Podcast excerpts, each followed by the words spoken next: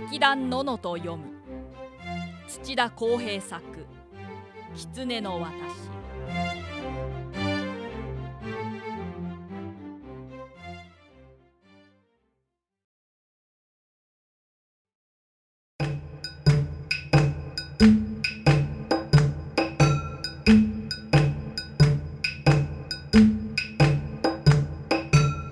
昔一人の旅人が信濃の国に旅して野道を踏みたがえ犀川べりへ出ました。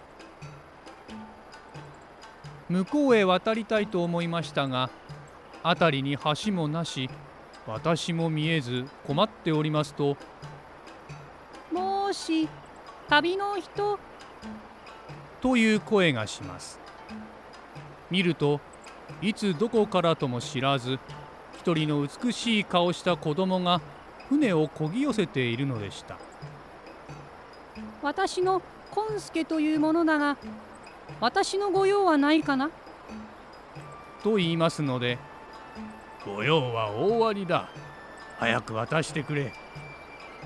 と旅人は船に飛び乗りますと子供は牢を巧みに操って向こう岸へ着きました船を降りようとして旅人がひょいっと見ますとへさきに立っている子供の尻べたから長い尻尾が垂れていました。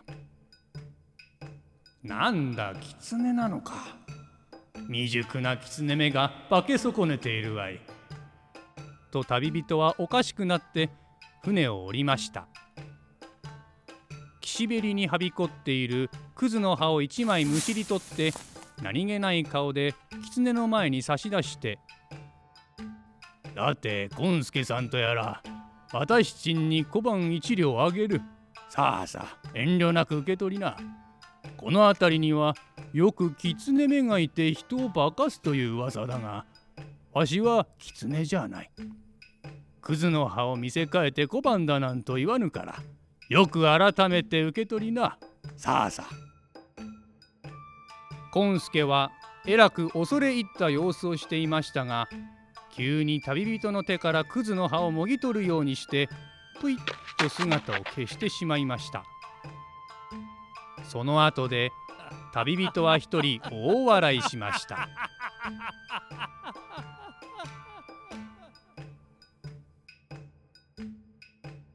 それから旅人は道を急いで夕方宿場へ着きました。宿を取ろうと思いまして目に留まった旗小屋の門をくぐりますと宿の主は旅人の姿をつくづく見て先ほどお知り合いの方だと申されて美しげなお子供衆からこれをお預かりしました。と言って乗箱のようなものを出しました。わしはこの辺には知り合いなぞないはずだ。人違いではあるまいか？と不審に思いながらその乗箱のようなものを開けてみますとさっきは化け損ねておかしかっただろ。小判は返してやるよ。コンスケ。としたためて見事な小判が1枚入っていました。さては私の狐であったのかと旅人は合点して小判を火に当てましたところメラメラと焼け失せてしまいました。驚いたのは宿の主でしたが旅人から狐の話を聞いて一緒に大笑いしました。狐の手紙は主がもらい受けて家の宝にしてあるとかいう話であります。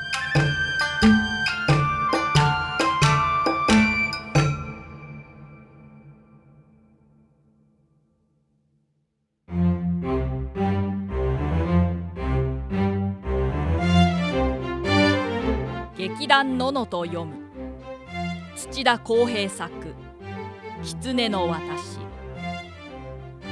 語り梅田拓。テーマ音楽鈴木悟。以上でお送りしました。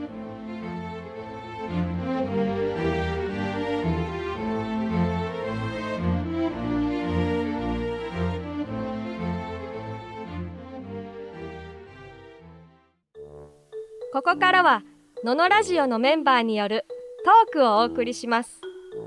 作品を読んでそれぞれが感じたこと稽古や収録の裏話などをゆるーくお伝えします。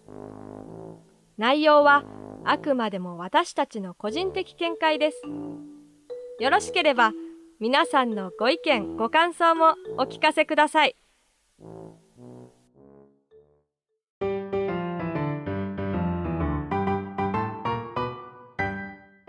皆さんこんにちは劇団ののの鈴木よしこと劇団ののの水色担当バネです。と、劇団、お、おじょ、おじょ、劇団ののののののののの緑色担当の梅田です。お願いします。お願いしおます願いいたします。えー、と今日はですね、えー土田康平さんのはい「狐の私」という作品を読みました。私の狐。はい。狐の私、私のマイ狐。マイ。マイ狐じゃないんですよね。これね、私って言うと今、マイな感じしちゃうけど、完全にイントネーションもいい。ねうんそうなんですよね。イントネーション同じだからわかんないですよね。俺、いきなりだけど、朗読大変だったじゃないですか。私ってそう。言うと。お音だけ聞いたら絶対みんなね、ね。ま、ま、私前ってって、そう、私聞こえるよね。それはそうだよね。なっちゃうでしょ。私のコンスケというものだが、そう。みな、皆さん、私ってわかるのかな？ね渡されたことあります？って。渡されたことはないんですよね。見たことないですね渡されたことはあんまない。時代劇でよく、なんか、ねあれでしょ？あの、オールじゃなくて、こう、長え、あの、棒で、そうそうそう。ね船底、そうそうそうこう、川底を押して、こう、進んでいくやそう。なんかこう、浮世絵とかでね、こう、あ傘傘かぶったおっさんがね、後ろでこうスーッと押しててこう漕いでるみたいなね。今だとベトナムとかでそういうのを見るような。そう、タイとかね。ね。タタイいまだに現役みたいですからね。あ別なあら、いいです。うんね私自体はその川とか短い海峡とかを船で橋じゃなくて船で行ったり来たり渡すっていうもので、うん。でも現代だと手漕ぎじゃなくてもモーターボート的な。やつだったりもしますけどね。渡し船って結構短いストロークでやってるイメージがありますね。ああ、なんか川向こうがもう見えてるぐらいの。うんうんそううん。で、さーっと行って、で、向こう岸で待ってる人をまた乗せて、シャーっと行って、そうそうそうそう。っていう往復往復。そうですね。橋が増えてくるとだんだん滅亡していってしまうんです橋のよね。代わりだからね。うんあの明石と淡路島の間の渡し船とかも橋ができておなくなったりとかっていうのありましたね。ー、悲しいな。で逆にねその昔はそれがないと向こうに行けない向こう岸見えてるけどそれがないとっていうのでね当時やっぱり私船っていい仕事だったんでしょうねだからね伝。説だった。あ、重要な、雪女にも私のおじさんがいないぞみたいなのあって。そうですね大雪の中を歩いてって木こりが山から帰るのに私船がいないっつじゃないってか。私小屋で一晩泊まるんですよね。そうですよ。あれもだからやっぱ私を前提に足止めしている。この世界の片隅にでは私に何回か乗ってましたね。広島のえ船に乗せてもらって向こう岸に行くみたいな。昔は結構街中も水路が通ってたので私の需要はあったんだと思いますねきっとね。はい。私トークをだいぶしてしまいましたが。ー、そう、さっき言ってたのは、これ非常に複雑な心理戦の話だということを言っておりました。この話難しいですよね 難しくないようでいて、実はちょっと、何なんですかね、書きようなのか、まあその、皮肉めいた口調とかいうのがね、あの、こう旅人が立つ。それがちょっと難しかりだよね、解読が。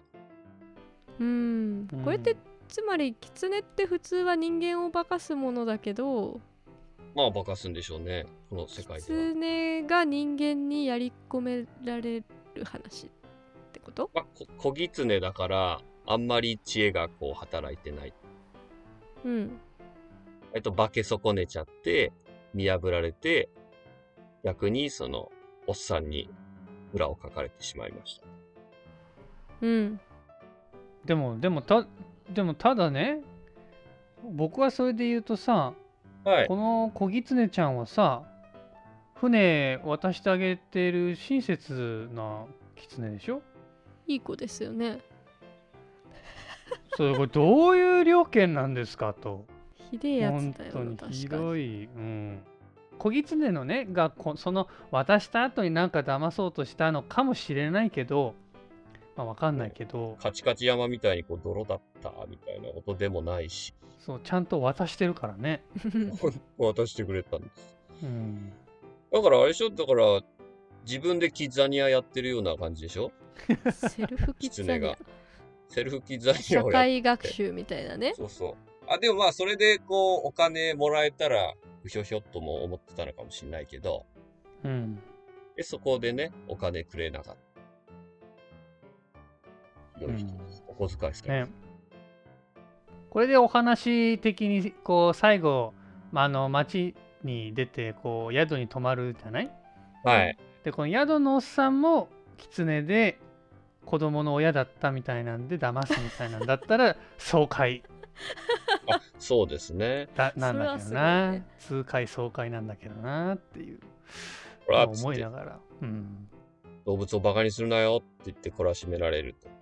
そうそうそうこの旅人が、ちょっと途中で、その、街出る途中でお腹空いて、そうそうあの、レストランに入ったら、うん、延々と奥に部屋が続いていて、だんだん服を脱いでいって、あ あれ？れってなるみあたいなれ？っつって。話だったら、うん、もうメッ完セージが全にねわかりやすい。ねそうそうそう。だからなんかよくある狐ば話とちょっとまたニュアンスも違うしねなんか狐が出るとみんないつ狐がばば化ける化かすんだろうなって思うところはちょっとあるんじゃないかなって思うけどうんうんうん。だいたい狐はずるいしみたいこれなんか平和な関係性ですよね。なうんそうそう。僕だから、いたずらっ子をちょっとからかい返してやったよっていう感じで。ううんんいたずらっ子の方も、なかなかやるなっつってちょっと近いし、手紙をよこしてきたっていうですね。うん結構対等なやりとりな感じですよね。だってその、宿の主人はさ、完全に騙せたわけだ。もう100% 100% です100%よで。すよ、うん、しかもそのさ、その見た目だけでわかるようにちゃんと伝えてるわけですよ、このコンスケは。うん宿の主人はまじまじと旅人を見て、あ、この人だって分かったってことだ確かに。確かにすごいね俺、小学生にはできないよ。なかなかこういう見た目の人なんですって伝えられないですからね。では優秀だという。うん最初だけちょっと失敗しちゃったんだねやっぱ尻尾がね、出ちゃうんだ尻尾がね。ねかわいいねらしいだろうね。ずっと生まれてからずっとついてるものがさ、まさかない動物がいるなんてさ、思わないでしょ。だってね ねよくだって、君の名はでも、あ、あ、ついてない、ついてないって言ってるんだから、ちょっと小狐が尻尾ないは無理じゃないかな、やっぱり。うん、そうね。まあでもこれみ皆さん読んでいただいてまあ場が整理できていればと思うんですけど結構ねそう複雑だからね。さっきだって、直前でもよしこさんが、やっぱ真ん中の部分のね、真意を測りかねてたから、この旅人のねコンスケのセリフがねもう一回じゃあ梅さんにこのセリフ読んでもらってみましょうか。さて、ゴンスケさんとやら、私ちんに小判一両あげる。さあさあ、遠慮なく受け取りな。この辺りにはよく狐目がいて、人を化かすという噂だが、わしは狐じゃない。クズの歯を見せかえて小判だなんと言わぬから、よく改めて受け取りな。さあさあ。ですよでね。って言って、クズの葉を出してる。そうそうそう。この後？で、コンスケがええらく恐れ入った様子なんですよ。だからね、もう完全にこコンスケちゃん単純にいい子なんですよ、本当に。そうあですよ、ね。一瞬違ういや明らかにこのおじさんクズの葉出してるけどなんか小判って言ってるし、一応あありがとうございますみたいなこう雰囲気なんでしょうね多分ねうんだけどなわけあるかいっつって 急にもぎ取ってプイッと出てこういっちゃうっていうね言っちゃう。これ、同じセリフで小判はでも別にいいわけですよね。おそらく。小判渡しながら、この辺に狐がいるらしいけども、わしは狐じゃないからちゃんと渡すよって言って、うんあ、でもそれだと見破ったことは伝わらないのか。どうなんだろうね、うんまあそうかどっちにも取れちゃうってことですねうんまあその大人の余裕を見せて、分かってるけど、あげるよっていう、そう。それだと結構かっこいいんだけど、本当にただのバカって捉えられ捉えられる可能性もあるってことですもんねあ、そうそうそう。だからそれをなしにして、この旅人はやっぱりこう、俺は見破ったんだっていう主張を強めに。そういうことか。そうね。だからまあコンスケも分かってるんだよね。このおじさんが俺をバカにしてるみたいなことはね。だからでもこれバカにしてるから「ちなんだこのおっさん」って言ってその後に復讐するみたいなことをさうん。ちょっと考えるじゃない？でもさこう最終的にこうそのクズの葉をさねその小判に見せかえて持っていって最後燃えるわけじゃん？これねそうそうそうそう。んすごいセンスいい仕返しだよねすごいセンスそうセンスいいよねセンスなんですよ。結構キツネってこの後すごいひどい仕返しをするみたいな話多いじゃない？仕返しじゃないんだ。やっぱりその、化かすってことに対するプライドですよ。プライドね俺は確かにこうやって小判を見事に小判に見せることができるんだぞと。葉っぱを小判に。うんっていうことを見せてやったわけでしょ？うん。人間に化けるのはちょっと、ちょっと手抜かりがあったけども。うん。なんかちょっとねこう粋だよね。粋な感じがするな。しかも手紙は本物ですからね。そうだね。うわ、教養あるわ。いやこういうのだったらこうね人間と狐仲良くできそうだけどね。こうういうんこういう粋なやり関係がとりだったらね。ねそう。気づけたら、うんここでだって狐狩りをしたりとかしないわけだからね人間側も。ね、ね陰惨な話に行かないのがいいよね、やっうんぱり。確かにね。平和だ。でなんかこう人間を騙しやがってって言ってこう山を分け入って狐をこうねそうそうそうそこうね親親親親の親狐はどこだとか言ってさ探したりとかして鉄砲で撃つみたいなこととかね。しそう、うん。そういう話になりがちじゃないですか。ないんですよ。うん、なんかこういうの落語とか、ま、講談とかでもねなんかこういう話面白そうだなってあるのかわかんないけどありそうな狐話はありますけどね。うあ、うんあるんだあら、七度狐とか。七回化かす七度狐。へえで、狸は、狸が、あのーサイコロになって、あのー 賭博場で活躍してもらうっていう話とか。関西。関西。あかわいそう。りますよ。狸話、狐話、結構ありますよ。へえ落語もあるんだだからこう結構ねこう狐っていうモチーフってこうちょっと先入観みたいなのがありながら僕も読み始めたんだけどなんかちょちょっとほっこりするような話だからうんなんかね、へえと思って読んでて面白かった。ね、シリーズは、と、まあ、公開順はわかんないけど、いろんなパターンがね、うん取り揃えられていくんですよね。だからこの平和狐パターンはあんまりないんだよね。他に。あんまりやっぱ仲良くないよね陰惨な狐話が結構出てくるから。そもそもねやっぱりなんかどうなんだろうやっぱり害獣だったのかな？狐はね。やっぱり害獣、なんか狐の顔って結構そのいやらしい顔って言われるじゃん。なんか釣り目でこう、うん狡猾な顔みたいな。やっぱそういうイメージがあるんだよ。イメージがね。確かにね。こっそりと家の裏のその食料を食ってたりとか。ねえ。ああのあれだよね。ああの動物の森ではあの狐は悪いやつなんでしょ？悪あい。偽物売ってくるんだよね。そうそうそう。僕ややってないからちょっとわかんないけどなんかって聞いて。あえ、やっぱタヌキもか金に汚いんでしょ？タヌキはでもなんかほらあれはまっすぐ金に汚いじゃんまっすぐ。狐は騙してくるから。わお。やっぱ騙す感じだよね狐って。うん。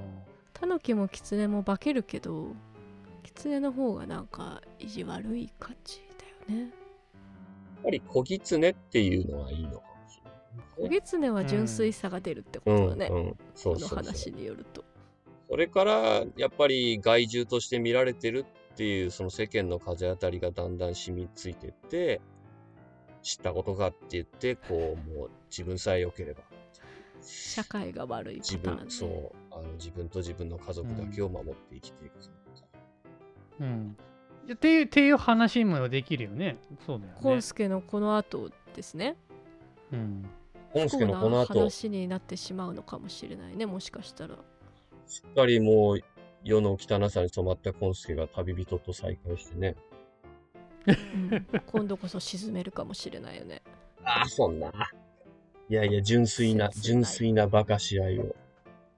損得感情ではない馬鹿し合いを。だけどその後こうね町に降りていって旗小屋に行ったらあれ俺の手紙宝にされてるっていうのを見て悪いことしたなみたいなそう改心する改心するみたいいい話だ。な 結局いい話になっちいいゃう、話になっちゃった。うん。結局いい話じゃん。それでだからね、流しのあの、流しの活弁士と手品師と一緒に組んで、工業で回ることになる。わ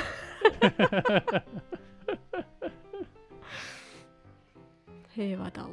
平和だけ。いいわ。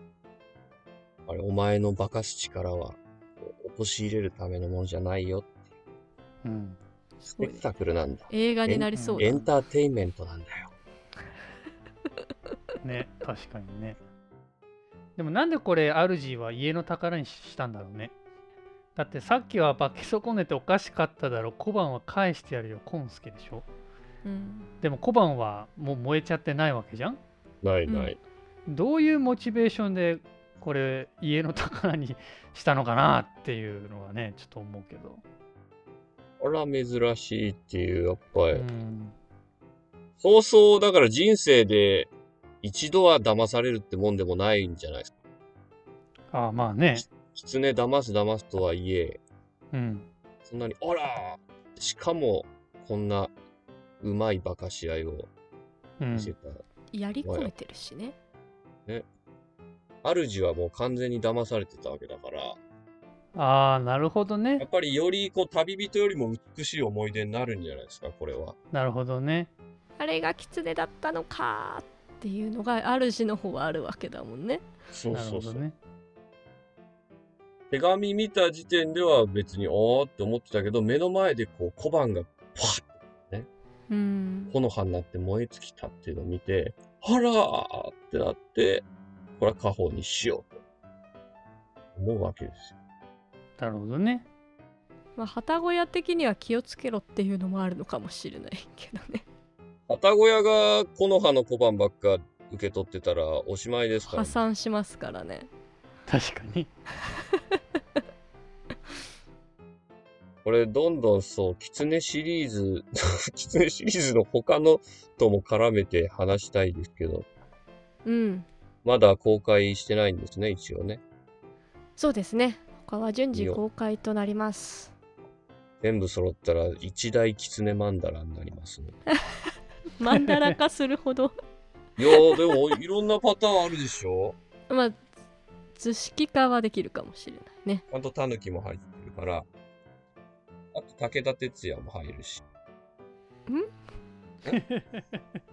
武田鉄矢が戦車の前でドカーンってやってるやつも入ってる。ん？お戻しします。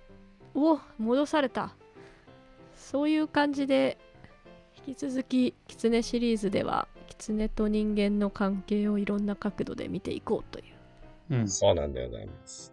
狐とお星様もあるよね。キツネとお星様と鶏ですねそうそうそう。不思議な人間出てこないじゃんあとはイケメンなキツネのね詩とかねああ、死ね。あ。そうそう。やっぱり狐ってね美しかったりちょっとこうあの容姿端麗っていうのもあるしね。ね神々しさというかうん。神様だったりもするしね。ね。そうか、お稲荷さんとかうね。ん。タヌキはあんまり神様にはされてないけどキツネは大々的に神様になってますからね、ね。ね。そこんとこねたぬき的にはちょっと高畑勲によくしてもらったぐらいで終わりかっていう。うん。うん。まあでもこう動物に対するイメージってねやっぱり昔からみんないろいろこうなんていうのかな。まあ狐だったらこうだしタヌキだったらこうだしてあるけどこう作品でこうね僕らもいろいろ読んでみてあいこうだねああだねっていうの結構いろんなバリエーションがね狐もあるなっていうのすごい面白かったけどね、うんうんね。うん、勝手に狐はずる賢くってなんか目が細くってなんかすぐ騙してくるみたいな。悪どい感じに僕は思ってたけどでもそうじゃないなっていうのね。やっぱ差別は良くないってことですね。そう。キツネに対する偏見がありますからね。ね、シリーズがあの完結したら全狐総登場の狐アベンジャーズやりたいですね。何それ狐ってこんないろんな面があるんですねっていう。うん。やっぱ一個一個、一個一個読んでると、ああ、狐ってそんな感じだよねって思うんだけど、うん。並べてみると、あれ、全部違うパターンだな。いろんなキツネ像がね、そう。じゃあキツネ座談会をいつかやりましょう。やりましょう。うん。はい。じゃあ今日はこの辺でおしまいにしますか？はい、はい。というわけで劇団ののの鈴木よしこと。水色担当、バネと、あ緑色担当の梅田でした。さようなどうもらありがとうございました。